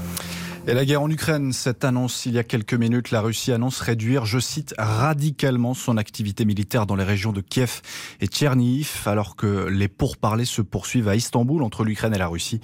Euh, Kiev dit à l'instant vouloir un accord international garantissant sa sécurité. À noter que dans l'après-midi à 16h30, Emmanuel Macron va s'entretenir à nouveau avec Vladimir Poutine par téléphone. Le président de la République souhaite entre autres sécuriser l'opération humanitaire à Mariupol et la lancer dans les prochains jours, a annoncé euh, l'Elysée. À noter qu'à la mi-journée, le groupe Decathlon a annoncé suspendre ses activités en Russie. La campagne présidentielle dernière ligne droite pour les candidats. En déplacement en Corse, Jean Lassalle a dit vouloir accentuer le statut d'autonomie de l'île. D'abord, je viens respirer en Corse. Parce que la Corse, ça me permet de, de, respirer. Je trouve euh, ici euh, une forme d'authenticité, de vérité. Je sais combien vous êtes touché en ce moment et combien cet accident fait rejaillir tout ce qu'il a pu y avoir de difficile et de douloureux sur cette île, alors que tant de progrès ont été réalisés par ailleurs. Je dois dire aussi que je comprends. Vous avez toujours, moi c'est pareil avec euh, les Basques, demandé le rapprochement de, des prisonniers. Quand même, huit minutes d'une d'une telle barbarie, euh, c'est quand même pas rien. Jean Lassalle au micro RTL de Tom Lefebvre. Je vous donne l'arrivée provisoire des courses. Ça se passait à Saint-Cloud. Euh, Il fallait jouer l'As, le 7, le 9, le 14 et le 15. La météo. Avec le retour de la grisaille et de la pluie du nord jusqu'au land en passant par le massif central, une pluie accompagnée d'orages, même le long de la Manche. Dans le sud-est, le soleil persistera. Timidement, les températures 12 à Cherbourg, 14 à Brest et Bayonne, 17 à Paris et 20 degrés la maximale pour Ajaccio. RTL, 14h03 minutes, c'est à vous. Merci Vincent, on vous retrouve à 15h. Les électeurs ont la parole jusqu'à 14h30 sur RTL. Avec Pascal Pro. On est avec euh, Dany qui euh, habite Besançon, euh, qui est femme de ménage, qui a 59 ans et qui nous disait qu'elle doit travailler jusqu'à 67 ans. Et c'est vrai que c'est dur parce qu'elle nous dit qu'elle est cassée, que les articulations, c'est un métier extrêmement dur. Euh, et euh, Dany, on a un peu dévié, mais vous nous aviez appelé au départ parce que vous vivez dans une zone de non-droit et dans un quartier difficile et vous avez peur. Voilà. C'était ça le, le motif Ben, de votre coup de fil. Alors après, on Oui, va oui, parler de votre vie, bien sûr. Oui, oui, c'est sûr. C'est- c'est- Mais c'est-à-dire que vous avez déjà été, par exemple, agressé, insulté? Non, non, non. Non, parce que bon, je ne les regarde pas. Hein. Je regarde personne. Je... Voilà, c'est c'est la loi du silence. On passe, on baisse la tête, c'est tout. On doit. mais, mais vous avez peur, c'est-à-dire, euh, ça se passe, quand vous dites zone de non-droit, Ben, c'est entre guillemets zone de non-droit. Je veux dire, on peut passer, bien sûr. Mais euh, voilà, c'est-à-dire que quand vous rentrez chez vous, il y a par exemple, il y, a des, il y a des gens qui sont euh, dans la cour ou dans, en bas de l'immeuble Voilà. voilà, Tous les jours. Ah bah oui, c'est le, c'est le quotidien, oui. Et qu'est-ce qui, quel, quel- quel est le profil de ces jeunes gens? Bah, le profil de, des jeunes de quartier, hein. Le profil, c'est... Mais ils font quoi? Bah, ben, ils font quoi? Ils font quoi euh, Ils s'ennuient, je pense. Mais euh, Bon, dis- disons les oui. choses clairement, parce que là, votre témoignage, Oui, de toute non, façon, il est anonyme. Il y a, il y a- il y a des, Oui, il y a oui, du voilà. deal, il y a de la drogue, il y a voilà. des... Hmm. Oui, oui, oui. oui, Et ça, c'est sous vos yeux. Voilà, oui. Mais dans, dans votre immeuble, euh, par- dans votre immeuble dans lequel vous êtes, euh, euh, quels sont vos, vos- les- vos voisins? Vous pouvez échanger avec eux? Vous les connaissez? Non, très peu. Non, non, très peu. On est, on n'est pas trop, trop solidaires euh, entre voisins. Non, non, c'est, c'est surtout chacun pour soi. On ferme la porte et puis euh, c'est un peu ça. Et vous, et vous imaginez, euh, vous aimeriez quitter euh, cet endroit? Bah, non, parce que je me dis bon, euh, c'est, beau quoi. Quand même, j'ai, j'ai quand même une belle vue, tout. Mais euh, c'est juste ça qui me gêne quoi. Ce qui me gêne, c'est le bruit. Le, C'est quoi le bruit? Le bruit, c'est des motos, des, des, des scooters euh, sous les fenêtres. Ça passe, ça repasse. Donc en fait, un beau dimanche ensoleillé, ben, on ferme la fenêtre parce qu'on n'entend rien. On ne peut pas profiter. Voilà. C'est ça le quotidien. Et euh, évidemment, s'il vous arrive de dire quelque chose, euh, Bah, bien sûr. c'est impossible. Bien sûr. Ah oui. bien Mais sûr. ce que je comprends pas, il n'y a pas de policiers qui peuvent de temps en temps passer ils passent. Bien sûr, ils passent, ils passent, mais ils sont. Il y a des arrestations, il y a tout ce qu'il faut, hein, je vous dis. Hmm. Mais euh, récemment, bon, après, on en... c'est presque une habitude qu'on entend des coups de feu, des, des- des choses comme ça. On, on réagit même plus. Vous entendez des coups de feu? Oui, bien sûr, oui, oui, oui. régulièrement? Ça arrive, oui, oui, oui, c'est fréquent. Bah, C'était dimanche, je pense, le dernier, oui. Mais quand vous dites le soir, euh, les Le soir, la journée, il n'y a pas de, il y a pas d'heure, hein. Hmm. n'y a pas d'heure. le matin c'est plus tranquille? Ah, le matin, oui, ils dorment. Hmm. Ils dorment. C'est pas l'heure. C'est tout en fin de matinée. Quand même pas Ils les se réveillent en fin de matinée. Et, Bah et oui. par exemple, le soir, quand vous, je ne sais pas à quelle heure vous vous couchez, j'imagine entre 11h et minuit, comme beaucoup de gens, pour se lever tôt le matin. Bah non, à 10 heures. À 10h, vous vous couchez parce que vous êtes fatigué. Bah et, oui, et là, il y, y a du bruit dehors? L'été, oui. Hmm. Ah oui, oui. Oh là là. Mais autrement, euh, Parce qu'en fait, ils font. Il n'y a pas que les motos, il y a. Il faut en manger, il y a sa, sa vie, quoi. Un quartier qui vit beaucoup et. Bon, et puis, vous euh, la police ne se déplace même plus, des, des fois. Vous- Il faut en avoir marre aussi. hein. c'est un HLM dans lequel vous êtes, Dany? Oui. Oui, Donc oui. euh, c'est une location. oui, oui. oui. Et, et c'est indiscret, vous avez des enfants, c'est indiscret de vous demander. euh, Ouais, ils, sont, ils sont déjà partis. Ouais. Ils sont déjà partis, oui. Oui, oui. Mais ils reviennent Mais- de temps en temps Oui, euh, oui, ouais. oui, oui. Et ils peuvent vous aider euh, Bah, avec mes petits-enfants aussi. Hmm. Parce que j'ai des petits-enfants, mais euh, je veux pas qu'ils viennent le soir. Je- Vous voulez pas qu'ils viennent dormir chez vous le soir? Non. Oui. Parce bah, que le soir, non, non, je voudrais pas. Quoi. Je veux dire, si euh, s'ils viennent, je vais pas. euh, je sortirai pas le soir avec eux. Ben, merci Dany, vraiment. euh, je- je- je- on a prolongé ensemble hein, cette euh, discussion parce ça me que. tenait à cœur, quoi. Mais ça non, me mais tenait à cœur de, de vous raconter les week-ends euh, que qu'on passe, quoi. Hmm. Pas seulement moi, d'autres, d'autres. Moi, moi, moi, je dis- souvent, je, je dis, ce serait bien que le président de la République, les ministres vous écoutent, euh, écoutent cette émission, comprennent. Mais par contre, la police, bon, je peux pas dire. Je peux pas dire, euh, ils font tout ce qu'ils peuvent. hein. Hmm. Je trouve qu'il y a quand même, euh, ils sont efficaces. Mais bon, après, euh, ils peuvent pas tout faire non plus. hein. Bon, bah merci Dany en tout cas. Voilà. Merci de votre témoignage parce qu'on vous embrasse. Merci beaucoup. Euh, moi aussi, vra- je vous embrasse. Vraiment, c'était un plaisir de, de, de vous écouter pendant euh, toutes ces minutes. Merci beaucoup, Dany. Olivier. Olivier. Je Olivier. suis là. Olivier, Olivier. Alors. Oui, dites-moi. Bah non, bah dites-nous, vous. Nos réseaux sociaux? Vos réseaux sociaux? Ah bah c'est les nôtres. À l'équipe. Allez-y. Allez, De Thierry nous écrit marre de cette violence gratuite et non punie d'une pincée d'individus qui y pourrissent la vie de milliers d'autres. Pour Pierre, ça fait bien longtemps que certaines banlieues sont inhabitables où la violence règne en maître. Et on finit avec Jean-Luc. Depuis des années, les banlieues sont abandonnées. Alors voilà aujourd'hui le résultat. Bon, qu'est-ce qui s'est passé ce week-end alors dans votre crémaillère? Vous savez qu'une crémaillère, ça peut forcément, c'est à la maison. Une Ah oui, mais ça, je savais pas. Je savais pas qu'une crémaillère, c'était euh, chez soi, Pascal. Donc, euh, j'en ai organisé une de manière délocalisée, si je puis dire. Oui, oui. Oui, qu'est-ce qui s'est passé alors? Bah, écoutez, Pascal, euh, j'ai flashé sur quelqu'un. Non, mais je dois vous le dire. Ouais. Sauf que cette personne n'a pas du tout flashé sur moi. Elle a même flashé sur un de mes meilleurs amis. Et quand ils sont venus pour finir la soirée ensuite chez moi, Pascal, très tard dans la nuit, Oui. je suis parti me coucher. Je voulais pas les voir. Donc, euh, non, non, j'étais trop, trop frustré. Je suis parti tout seul me coucher pendant que la soirée continuait chez moi, Pascal. Eh oui, oui, mais c'est dramatique. C'est-à-dire qu'il y avait des gens chez vous et vous, vous étiez dans votre lit? Exactement. Oui, oui, c'est ça qui s'est passé. Et il y avait combien de gens chez vous? Oh, euh, je sais pas, 5-6 personnes, à peu près, Pascal. Et pourquoi vous les avez pas mis dehors? Ah ben non, mais non, parce que je suis trop gentil, mais... euh, Ça, c'est mais- possible. Ah oui, oui, oui, oui, mais j'étais très Donc, la frustré. donc, euh, personne, la personne que de- sur laquelle vous aviez euh, euh, flashé était euh, déjà. euh, Ah bah pas déjà, mais elle m'a vu, elle a dit non, elle a vu mon meilleur ami, elle a dit oui. Donc bon, c'est comme ça. Hein. Bah oui, on n'y peut rien. Bah oui, c'est la vie. écoutez, Mhm. je- c'est mon destin, je pense. hein, oui. Oui. Vous avez pensé au, au polonium 210 pour votre meilleur ami? Ah, c'est quoi, Pascal Non, Je sais pas ce que c'est. Je blague. Je blague. Mais je sais pas ce que c'est, Pascal. C'est quoi? on en a parlé tout à l'heure. Ah c'est bon, les bah, espions. bah, Mais j'écoute pas l'émission, Pascal. Bah, Ah bon, écoutez, je peux pas tout vous faire. faites Vous n'écoutez pas Je somnole pendant une heure et demie. bah oui. Ah bon alors ce week-end alors on est mardi là donc vous avez vous allez peut-être vous rattraper ce week-end prochain. On espère, ça hein, on oui. dit ça depuis six mois, Pascal. Il n'y a pas de Ah. miracle. hein. Ah oui, ça, je suis quand même extrêmement inquiet. On a peut-être un. Je suis sûr que Damien Béchiot va vous trouver une petite chanson pour. euh, Pour le réconforter pour vous. ré- Voilà. hein.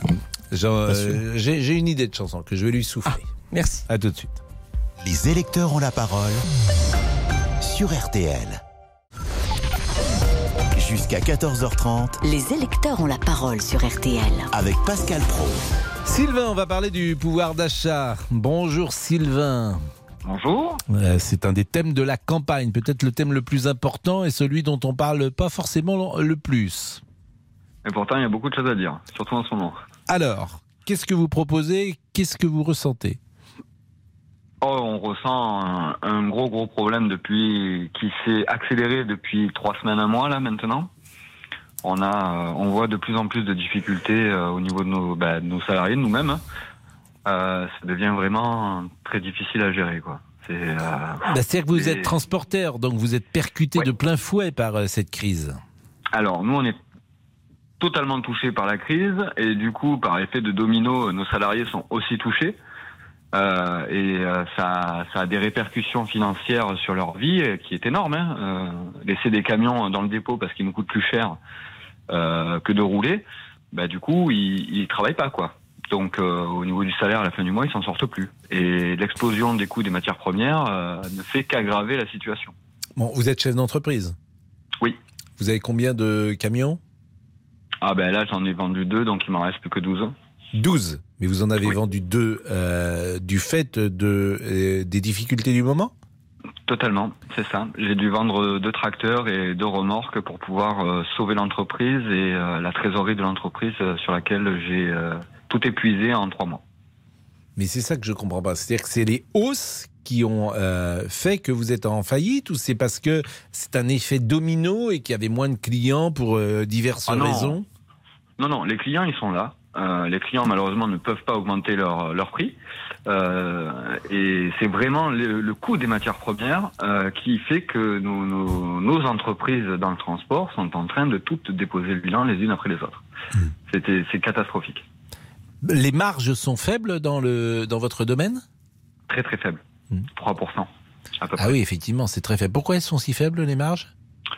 Parce qu'on a une concurrence déloyale qui est euh, qui est dans notre pays parce qu'on est un pays euh, de transit qui favorise la concurrence et du coup qui abaisse le prix du marché.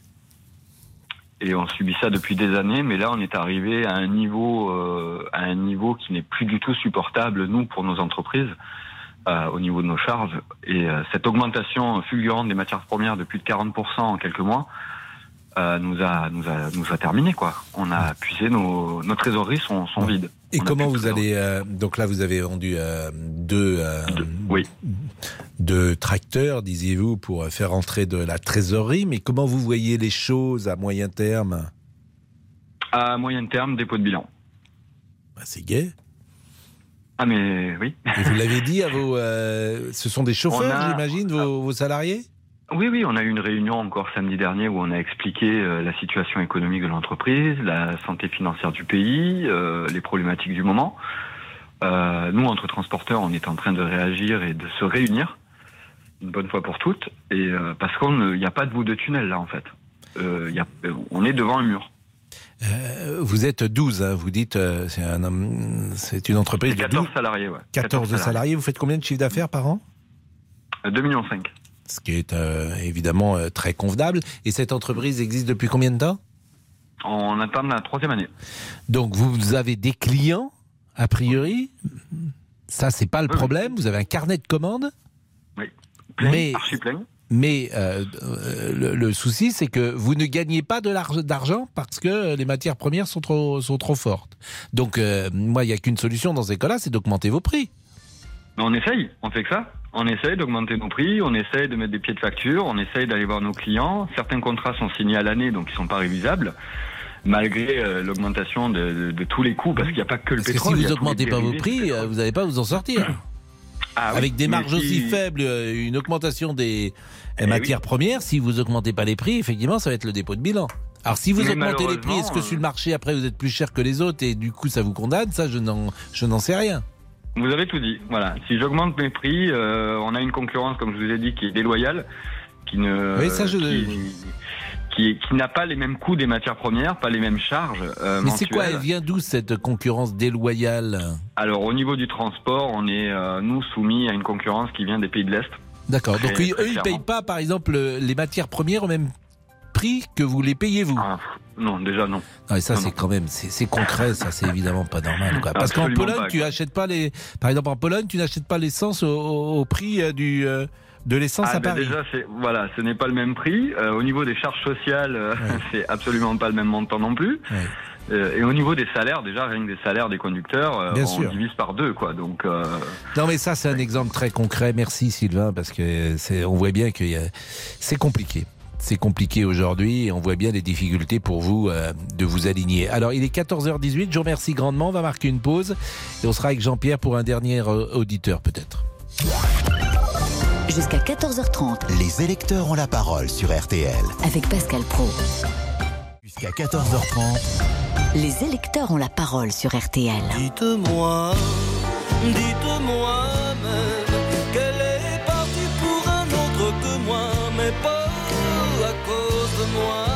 Voilà ce que je voulais vous dire, cher euh, Olivier. Bah merci beaucoup, ça, et me, voilà, ça me fait plaisir. Elle, est- elle est peut-être partie pour un autre que vous, mais pas à cause de vous.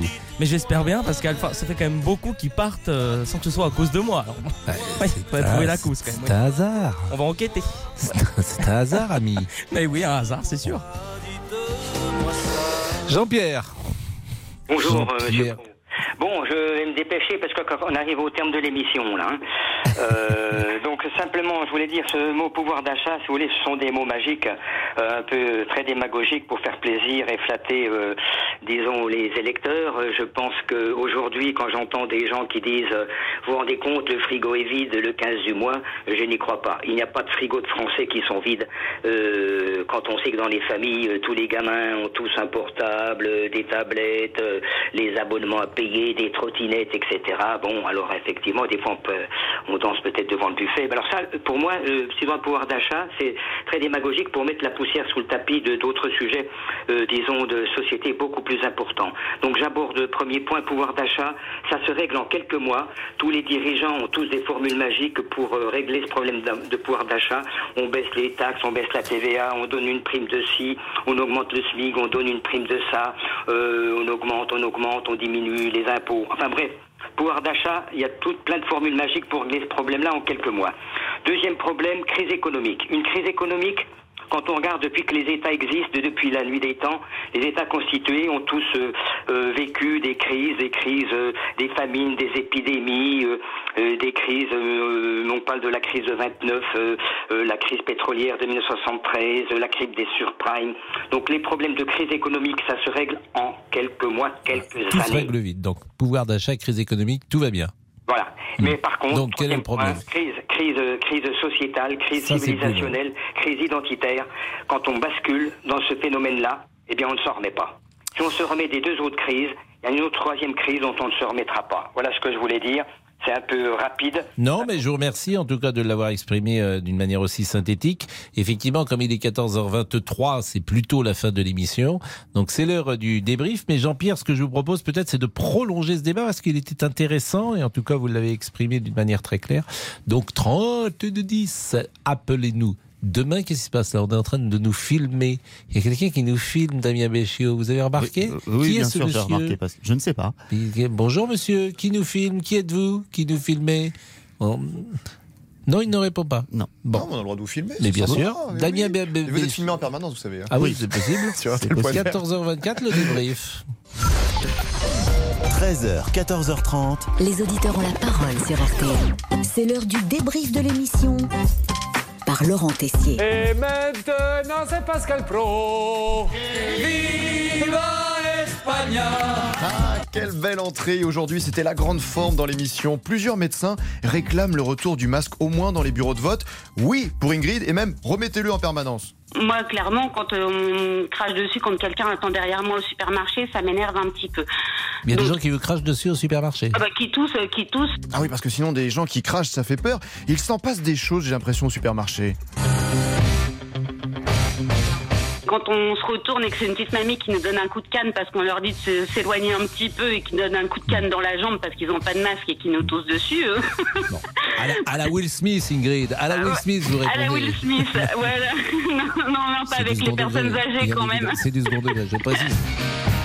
Et vous, sinon, Pascal, vous n'avez euh, jamais rien fait de spécial au supermarché? J'éternue sur personne en général. Alors, pas au supermarché, mais dans le studio, c'était la tempête. C'est euh, Laurent. Ah, Pardonnez-moi, Laurent, mais Je vous en prie, c'est toujours cette clim. Bon, nous prenons soin de la santé de toute l'équipe de la mi-journée. Et là, quelque chose n'allait pas sur Peggy, notre Madame Météo. Peggy, ceux qui vous regardent euh, sur Internet découvrent euh, votre, votre bras, ça, tout va bien? Bah écoutez, j'ai ouvert des huîtres et le, le- le couteau à huîtres a ripé. Il faut et toujours je me faire suis planté la main et on m'a opéré pour ça. Ça fait mal Ah oui, ça, ça fait mal. Heureusement, Ingrid, qui est dans le Morbihan, est là pour vous, Peggy. J'inviterai Peggy pour lui montrer comment ouvrir les huîtres. Le message est passé. À 13h, on a senti une hésitation entre vous, Pascal, et Amandine dans RTL Midi. Ça parle foot, mais vous n'avez pas l'air comme d'habitude. Puis du foot ce soir avec France-Afrique du Sud, dernier match amical avant la Coupe du Monde Mais au, c'est au ça qui est Qatar. curieux, dernier match amical avant euh, la Mais Coupe c'est ce du que Monde. y lu. Mais il n'y en aura pas de. Mais il y aura sans des matchs doute de des matchs préparation. préparation, mais pas des matchs amicaux. Ah, de la Ligue des Nations, quoi. Ah, c'est la Ligue des Nations ce soir Non, c'est en juin. Ah, en juin et c'est- septembre, ce sera la Ligue des. Nations.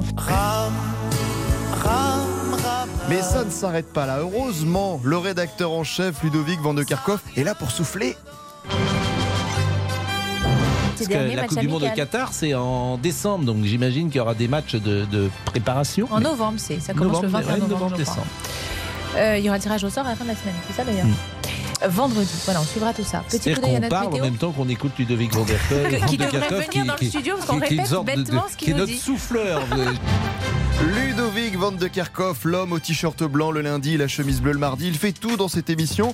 Et sinon, Jean-Alphonse Richard avait l'air très pressé d'intervenir. Écoutez à 13h40. Euh, C'est- C'est un- c'est une fiction, mais bon, évidemment, ça rap- Ah, le petit ça, ça veut dire je vais intervenir. Jean-Alphonse Richard est arrivé tellement en avance que je me suis dit, tiens, pourquoi vous êtes arrivé très que si tôt j'adore, vous écouter, mon cher Oui. Pascal. Donc, je vous écoute euh, derrière le poste, comme Ouais. tout le monde. Oui. Et puis là, je vous vois en vrai. Donc, vous, euh, vous êtes venu m'espionner. Voilà, non, non, Bon, pas du tout. Je vais regarder si dans le thé, il n'y a rien du tout. parce Une dernière chose à nous dire, sinon Pascal Si vous êtes euh, à table, eh bien, euh, peut-être que vous êtes en train de déjeuner en ce moment. Nous vous souhaitons un, bon appétit, ce qu'on fait rarement, euh, mais nous allons laisser passer une pause et revenir ensuite. C'était vraiment très intéressant. Et merci pour tout. Allez, le débrief pour aujourd'hui, c'est terminé. On se quitte avec euh, la chanson chantée pour Ludovic Van de Kerkhoff à la fin de RTL Midi. Il est vraiment, il est vraiment, il est vraiment phénoménal. Là, on est au camping, là. Nous y serons bientôt, peut-être, avec. Jean-Alphonse. Bon, Jean-Alphonse, c'est à vous. Eh bien, écoutez, aujourd'hui, euh, la mort étrange, pour ne pas dire ténébreuse, du Kennedy allemand, un certain Uwe Barschel. C'était en 1993 et on vous dit tout, c'est sur fond d'espionnage et de règlement de compte. C'est tout à fait passionnant. À tout de suite, dans l'heure du crime. Suivez RTL en vidéo sur l'appli RTL. Bonjour, c'est Ophélie Meunier. Le journal inattendu sur RTL. Chaque samedi, retrouvons-nous pendant une heure en direct sur RTL à 12h30 pour le journal inattendu. Les informations du jour avec les reportages éclairants de la rédaction et un invité qui nous livre son regard sur l'actualité. Le journal inattendu, c'est tous les samedis en direct à 12h30 sur RTL. Vous avez manqué une émission? Retrouvez-la sur rtl.fr et l'application RTL.